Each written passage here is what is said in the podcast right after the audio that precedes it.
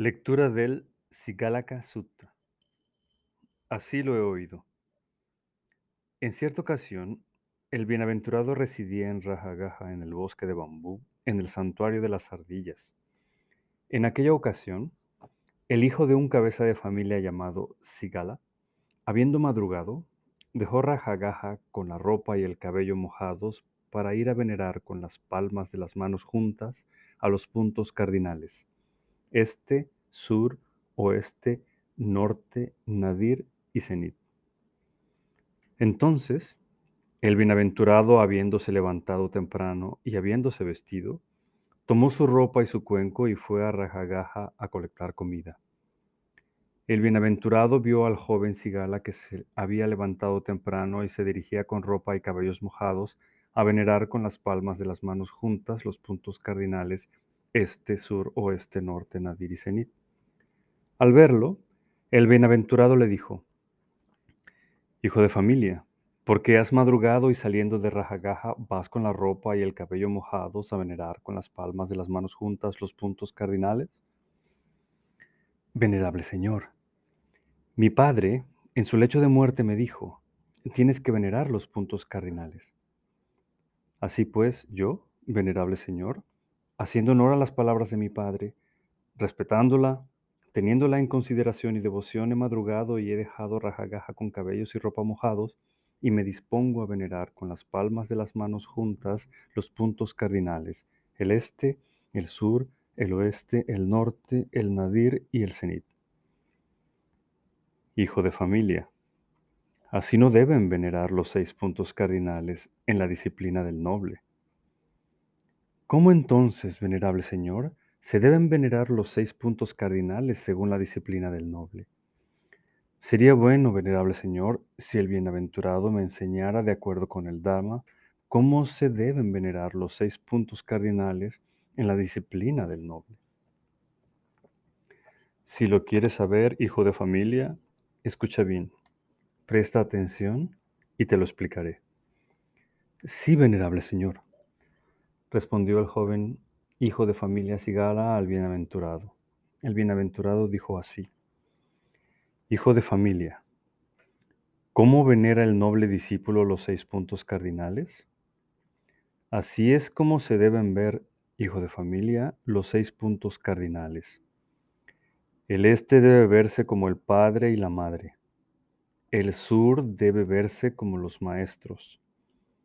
El oeste debe verse como la mujer y los hijos. El norte debe verse como los amigos y los compañeros de trabajo. El nadir debe verse como los sirvientes y los que trabajan para él. El cenit debe verse como los ascetas y los brahmanes.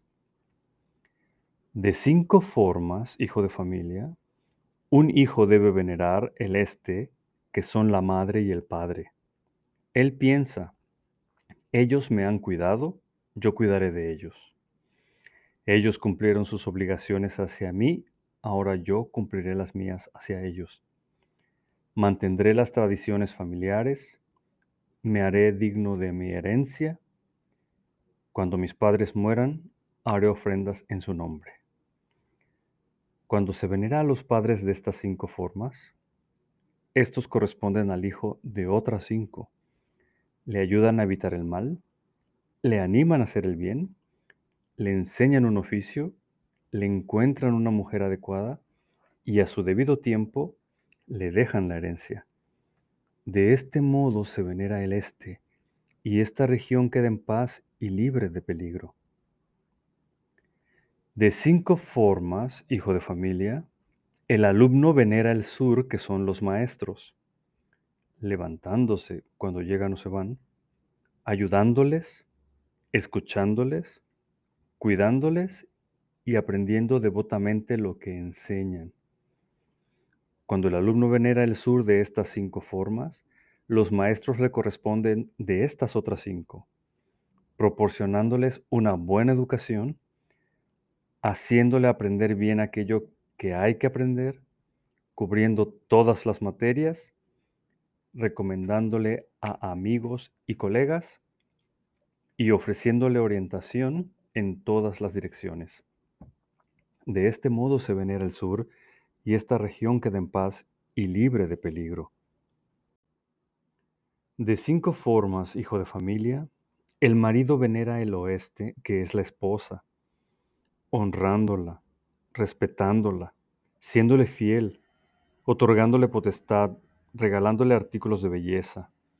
Cuando el marido venera a la mujer de estas cinco formas, ella corresponde al marido de otras cinco, realizando sus labores con esmero, cuidando bien de los sirvientes, siéndole fiel, protegiendo la despensa y siendo eficaz y diligente en todas sus obligaciones. De este modo se venera el oeste y esta región queda en paz y libre de peligro. De estas cinco formas, hijo de familia, el hijo de familia debe venerar el norte, que son los amigos y los compañeros de trabajo, haciéndoles regalos, hablándoles con palabras amables, cuidando de sus bienes, tratándolos como uno mismo, manteniendo las promesas. Cuando se venera a los amigos y a los compañeros de trabajo de este modo, ellos corresponden a su amigo de otras cinco. Lo protegen cuando es negligente, protegen sus propiedades cuando es descuidado, son su refugio cuando tiene miedo, no lo abandonan en el infortunio y se preocupan por sus hijos. De este modo se venera al norte y esta región queda en paz y libre de peligro. De estas cinco formas, hijo de familia, el hijo de familia debe venerar el nadir, que son los siervos y los que trabajan para él, asignándoles trabajo según sus capacidades, dándoles salario y comida, cuidándolos cuando enferman, compartiendo con ellos banquetes extraordinarios, dejándoles tiempo libre. Cuando los siervos y trabajadores, el nadir, se veneran de estas cinco formas, ellos corresponden al jefe de otras cinco se levantan antes que Él, van a la cama después que Él, toman solo lo que es dado, realizan su faena correctamente, contribuyen a su faena y buen nombre. De este modo, se venera el nadir y esta región queda en paz y libre de peligro. De estas cinco formas, hijo de familia, el hijo de familia debe venerar el cenit, que son los ascetas y brahmanes, siendo amable con sus acciones, siendo amable con sus palabras, siendo amable con sus pensamientos, no cerrándoles las puertas y dándoles de comer. Cuando el hijo de familia venera a los ascetas y los brahmanes de estas cinco formas, ellos le corresponden de otras cinco le ayudan a evitar el mal, le animan a hacer el bien, son compasivos y bondadosos con él, le enseñan lo que no ha aprendido todavía, le aclaran lo que ya ha aprendido y le indican el camino al cielo. De este modo se venera el cenit y esta región queda en paz y libre de peligro. Así habló el bienaventurado. Gracias por escuchar.